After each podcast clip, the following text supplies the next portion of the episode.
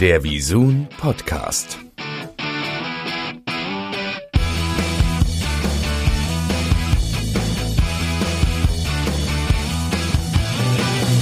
Herzlich willkommen beim Visun Podcast. Mein Name ist Christian Geier und ich bin heute hier im Herzen unserer größten Hansestadt zu Besuch bei Yield Lab, der SSP Made in Hamburg. Und mein Gesprächspartner ist Dirk von Borstel. Ja, herzlich willkommen in Hamburg erstmal. Vielen Dank. Ähm, genau, ich habe äh, schon vorher gesagt, äh, wir, als wir das Thema sozusagen aufgenommen haben und äh, äh gesagt haben, wir wollen gerne einen Podcast machen, da mhm. war alles noch ein bisschen anders. Deswegen, ähm, ich habe jetzt nicht ein neues Gesicht hier vor mir sitzen, sondern das neue Gesicht von äh, Yield Lab. ähm, Dirk ist nämlich äh, der neue Vorstand von Yield Lab. Ähm, ja, erzähl mal, wie kam es denn? Du, ähm, das kam so, dass ich eigentlich schon relativ lange mit Lab auch zusammengearbeitet habe. Allerdings genau auf der anderen Seite. Ich war auf der Publisher- und Vermarkter-Seite und wir waren, glaube ich, Kunde Nummer drei damals mit äh, der Firma, wo ich war. Und ähm, es war schon immer ein sehr gutes Produkt. Wir haben damit viele tolle Sachen machen können. Deswegen hat mich das natürlich interessiert, auch mal unter die Motorhaube zu schauen. Und jetzt bin ich hier. Ja, wunderbar. Ähm, dann vielleicht mal direkt zu, zu Yield Lab. Ich habe mir das vorher mal angeguckt. Also Lab ist klar, das ist ein Labor. Mhm. Und Yield Lab, ich habe es mal äh, angeguckt. Also Yield an sich ist sozusagen äh, zur richtigen Zeit, äh, zum richtigen Preis an den richtigen Kunden äh, verkaufen. Ähm, also was, was ist Yield Lab dann? Was, was sind das hier für Leute? Was macht Yield Lab eigentlich so einzigartig? Das ist super recherchiert zum einen. Ne? Also das Yield kommt ja eigentlich so von Yield Management, da kommt das Ganze mal her und das waren die frühen Anfänge des Programmatischen. Und YieldLab ist ähm, heute die führende Supply-Side-Plattform hier in Deutschland im Bereich der Premium Publisher. Und das ist ähm, etwas, womit wir schon 2010 angefangen haben. Das hat damals der Marco Klimkeit noch gegründet. Der ist ähm, inzwischen noch als Berater hier, aber operativ raus. Für ihn habe ich halt übernommen. Mhm. Und ähm, das sind hier alles Leute, die hier arbeiten mit einem ja, hohen Febel und sehr, sehr viel Herzblut für das Thema Programmatik in Deutschland. Und ähm, die Company hat gestartet zu einer Zeit, da hieß es in der Tat eben auch noch Yield Management, also die Definition, die du gerade erzählt hast, mhm. und noch nicht Programmatic Advertising. Und es ging darum, Inventare bestmöglich zur richtigen Zeit an den richtigen Menschen zum richtigen Preis zu veräußern, beziehungsweise den Werbekunden den Zugang zu den richtigen Kunden zum richtigen Zeitpunkt zu ermöglichen. Und anstatt Mediapakete, was man früher verkauft hat, mhm. heute eigentlich die einzelne Impression mit einem richtigen Wert zu versehen und zu verkaufen. Ja. Also ein leicht verändertes Geschäftsmodell zu früher, wenn du so willst. Und ähm, das machen wir mit eigener Technologie. Die haben wir auch entwickelt. Das ist also nichts gekauftes aus den Staaten, sondern es ist alles made in Germany. Auch unsere Entwickler sitzen hier. Und da sind wir auch ganz stolz drauf. Ja, das äh, denke ich kann man auch. Äh, also made in Hamburg steht drauf und steckt auch tatsächlich drin. Ja, steckt auch tatsächlich drin. Also wir können auch gleich noch ins zweite Stockwerk gehen, dann kann ich es dir zeigen. das äh, werde ich nicht ablehnen. Ähm, Genau, Programmatic, ähm, vielleicht mal grundsätzlich als Thema, ist ja äh, sehr, oder digital insgesamt ist ja so ein selbstverliebtes Thema mit Abkürzungen Englisch und drum und dran. Deswegen, das ist ja so ein Dschungel aus SSP, DSP. Kannst du uns vielleicht mal kurz erklären, was ist denn Programmatic kinderleicht erklärt? Das ist echt ein Begriffsdschungel, da gebe ich dir recht. Aber es ist der ähm, automatisierte, datengetriebene An- und Verkauf von Werbung. So, und das Einzige, was es macht, es ist halt eben nicht mehr hochgradig manuell, sondern es automatisiert die Strecke. Und das ermöglicht halt eben auch Dinge wie Daten hinzuzunehmen und diese Daten ähm, dazu zu nutzen, eben das, was du vorher gesagt hast, mit dem Yield die richtigen Leute zur richtigen Zeit zu erreichen. Ja, sehr gut, sehr gut. Ähm, welchen Vorteil bietet mir denn ähm, Programmatic gegenüber dem, sagen wir mal, traditionellen Paketverkauf? Naja, das passiert vor allen Dingen alles in Echtzeit. Also es ist nicht, dass du etwas im Voraus wissen musst, sondern ein Algorithmus schaut zur echten Zeit nach, ist das der Kunde, der zu meinen Daten passt? Ist das der Zielkunde, den ich erreichen möchte? Sind die Botschaften passend auf diese Zielgruppe ausgerichtet? Mhm. Und das führt natürlich dazu, dass du dein Werbebudget deutlich besser einsetzt als vorher. Also deine, deine Cost per GRP-Betrachtung, die Einkaufsvorteile in einem Dialog mit dem Kunden kannst du auf dieser Strecke natürlich hervorragend ausspielen. Ja. Da du eben nicht annimmst, sondern da du anhand von Daten und Algorithmen dich sehr nah an deiner Zielgruppe bewegst. Okay. Das ähm klingt ja so, ähm, oder die Frage, die so ein bisschen dahinter steckt, ist so, brauche ich dann überhaupt noch den echten menschlichen Verkäufer? Oder mal andersrum gefragt, was kann denn Programmatic dann nicht?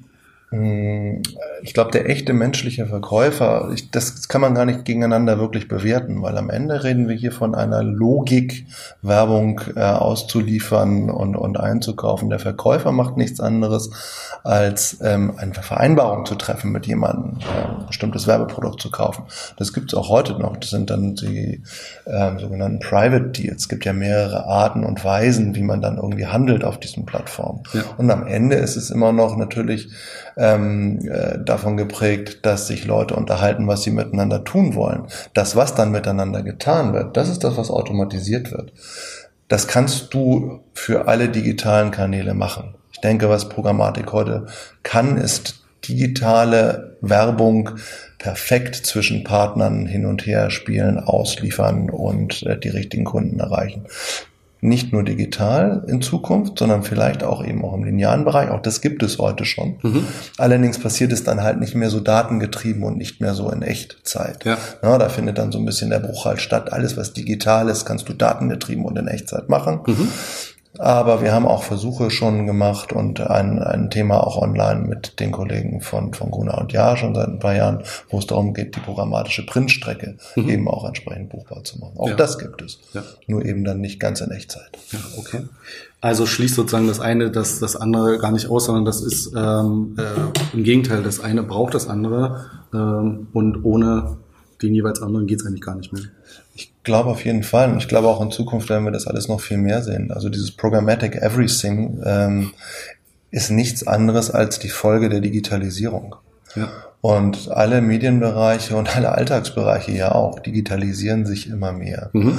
Und deswegen ist diese Art der, der, der Buchung und der Abwicklung von Werbung, und da kommt das ja eigentlich her, ähm, die natürlichste Art, das zu tun, weil alles andere hat wieder Brüche drin. Also früher hattest du ein Fax geschickt, um Aufträge zu bestätigen. Ja, das gab es ja auch mal. Ja. Oder du hast per E-Mail irgendwas bestätigt. All das musst du nicht mehr tun. Du hast jetzt Plattformökonomie und kannst auf diesen Plattformen das ähm, recht automatisiert tun. Es hat Preisvorteile, es hat Abwicklungsvorteile ähm, und am Ende für den Endnutzer den charmanten Vorteil, dass ich viel mehr die Werbung bekomme, die mich auch interessiert. Und deswegen funktioniert es ganz gut.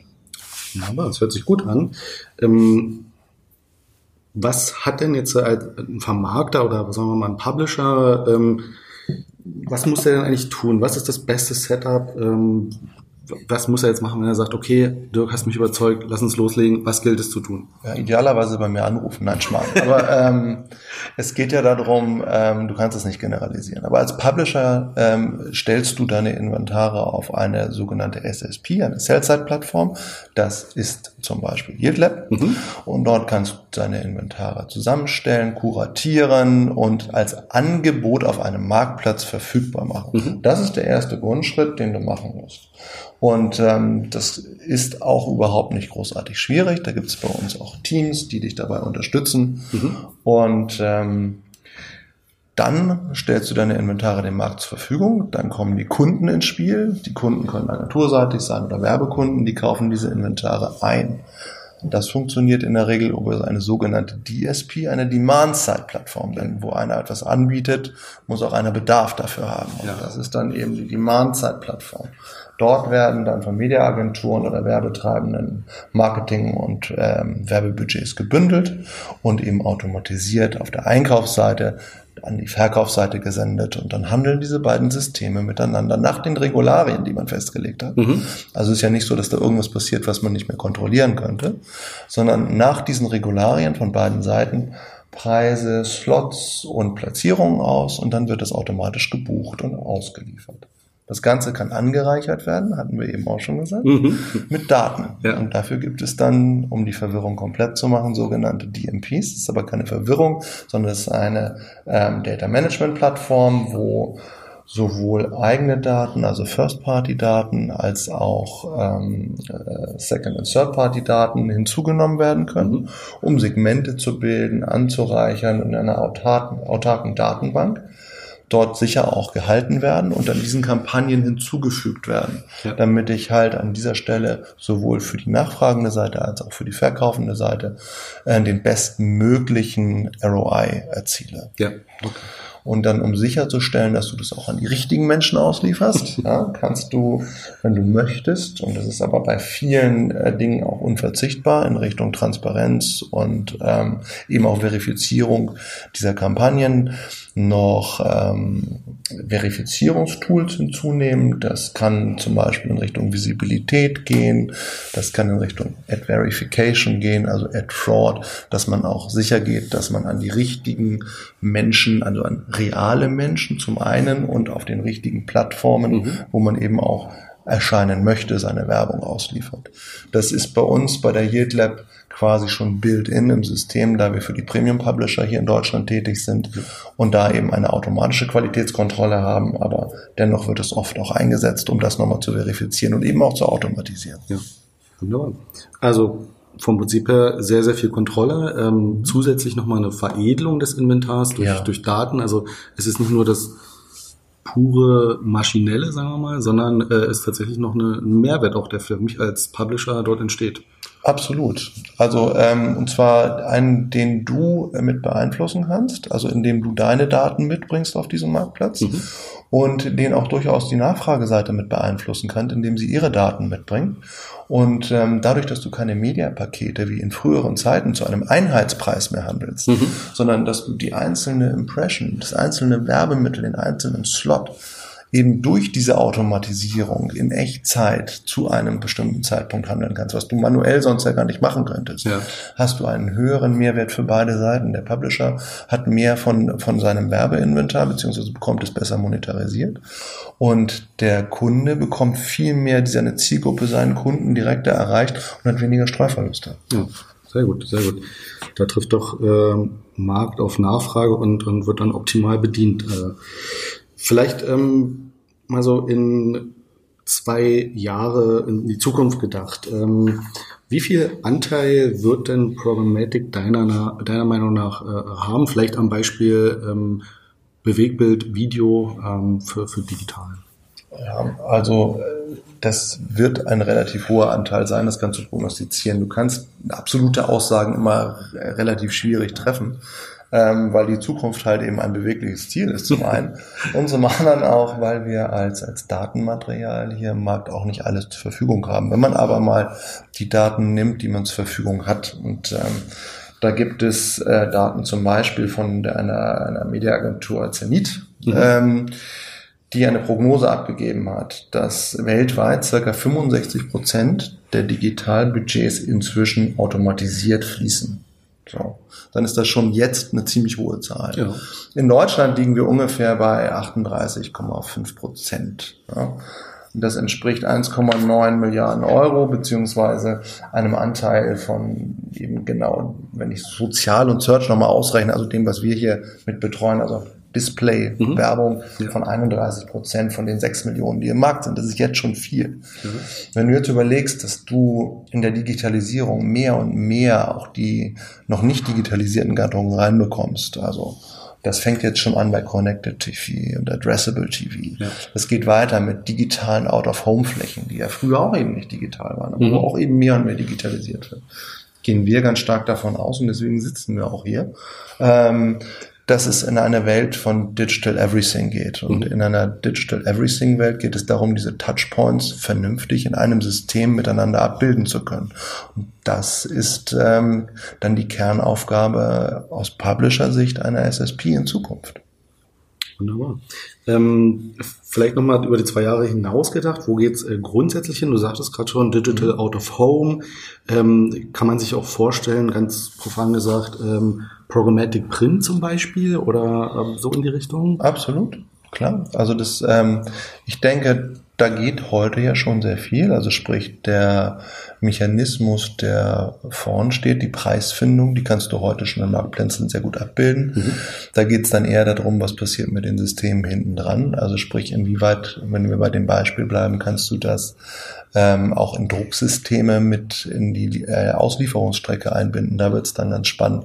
Da sind wir fairerweise so ein bisschen nicht mehr im Spiel, sondern da sind wir eher in der Preisfindung aktiv und äh, das sind heute noch andere Modalitäten. Aber die APIs, die dafür gebraucht werden und ähm, die Schnittstellen, die stellen wir zur Verfügung. Mhm. Und aus Sicht einer, einer SSP wie Yield Lab ist es einfach nur ein weiterer Kanal. Und wenn du Ad-Slots anlegst, ist das erstmal wenig relevant, ob sie out of form sind, ob sie digital sind, was auch immer sie sind. Hauptsache, sie sind verarbeitbar im System und dann kannst du sie miteinander kombinieren. Mhm. Und da wird es dann wirklich auch ganz spannend. Ich glaube aber auch in der Zukunft geht es so ein bisschen mehr um die, die qualitative Weiterentwicklung eigentlich. Also wo wollen wir eigentlich alle hin? Weil noch arbeiten ganz viele dieser Systeme in Silos. Ja. Und ähm, Silos machen auch immer nur begrenzt Sinn, weil sie natürlich auch immer Teile abschotten. Das mhm. heißt, ich kann nur einen Teil des Marktes sehen. Und ich glaube, da müssen wir alle zusammen, Publisher wie Advertiser-Seite, der ganze Markt, drüber nachdenken, diese Silos einfach ein Stück einzureißen, wenn nicht gar ganz einzureißen und über APIs verfügbar zu machen und eben das programmatische Advertising quasi als eine Art Betriebssystem fürs digitale Marketing einzusetzen. Mhm. Denn da kann ich diese Dinge miteinander kombinieren. Und der Vorteil ist für beide Seiten einfach so immens, ähm, dass es, glaube ich, auch keine große Alternative gibt. Wunderbar. Dann vielleicht, jetzt haben wir ganz viel über ähm, Yield Lab und Programmatic an sich gesprochen. Mhm. Ähm, ganz klar im Fokus oder im Mittelpunkt der jeglich, jeglicher Tätigkeit steht natürlich der, der Advertiser, die Agentur. Mhm. Was, was haben die denn eigentlich zu tun? Naja, idealerweise ähm, suchen Sie sich eine gute DSP. Auch das würde es bei uns zum Beispiel im Firmenverbund im Angebot geben, mhm. aber und würden dort anfangen, programmatisch einzukaufen. Äh, Scherz beiseite, auch das tun ja fast alle schon. Mhm. Ja, also da läuft ja schon sehr, sehr viel. Ähm, ich glaube, auch da ist es aber so ein bisschen das, was ich eben gesagt habe, für die Zukunft. Und daher, daher kommt ja auch die Frage was musst du in Zukunft machen, damit das alles noch besser funktioniert. Und das funktioniert einfach dann noch besser, wenn ich die verschiedenen Gattungen von beiden Seiten mit etwas ähm, ja mehr Zusammenarbeit dazu hinbekomme, dass sie äh, alle Touchpoints soweit es geht im programmatischen abbilden können.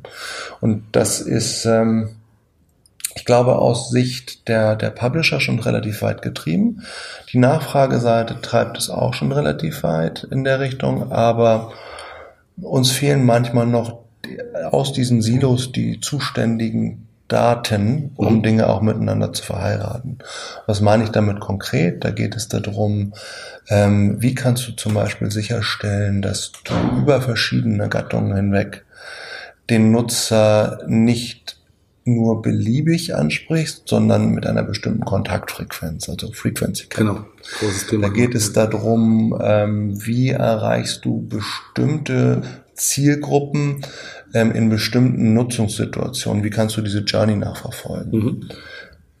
Da passiert unheimlich viel und da gibt es auch entsprechende Bewegungen. Ähm, auch von uns wird es da einiges zu geben. Du musst aber dann schauen, jetzt haben wir immer mehr die Diskussion, dass wir über einen Cookie reden und einen Cookie, der nicht mehr vielleicht so lange hält. Ja. Oder aber je nachdem, wie jetzt die Diskussionen eben auch in der E-Privacy auslaufen, vielleicht gar nicht mehr Bestandteil des ganzen Ökosystems ist. Also was passiert nach dem Cookie? Und spätestens dann ist es nötig, dass die Silos, die heute noch bestehen, eingerissen werden. Denn dann heißt es, dann müssen wir ohne den Cookie als permanentes, äh, als permanenten Identifier andere Identifier finden, mhm. ähm, wie wir Werbung adressierbar machen, wie wir Leute adressierbar machen und wie wir eben dazu kommen, dass wir die Menschen nicht mit noch mehr Werbung nerven, weil das wäre dann die Downside, sondern dass es eher die richtige Werbung ist und die, die Kontaktdosis optimiert wird und ähm, Ich denke, das ist auch ein Thema, das kommt gerade sehr, sehr stark aus dem Thema der Advertiser auf uns zu, weil die werden es verlangen und wir müssen die Angebote dazu schaffen. Das ist ein gutes äh, Schlusswort, würde ich sagen. Ähm, vielen Dank an der Stelle. Vielen Dank, dass wir hier bei euch sein durften. Vielen Dank für deine Zeit. Und vielen Dank, dass ihr hier wart. ja, äh, sehr gerne, immer wieder. Und genau, wir sagen auch äh, danke fürs Zuhören und bis bald beim Visun Podcast.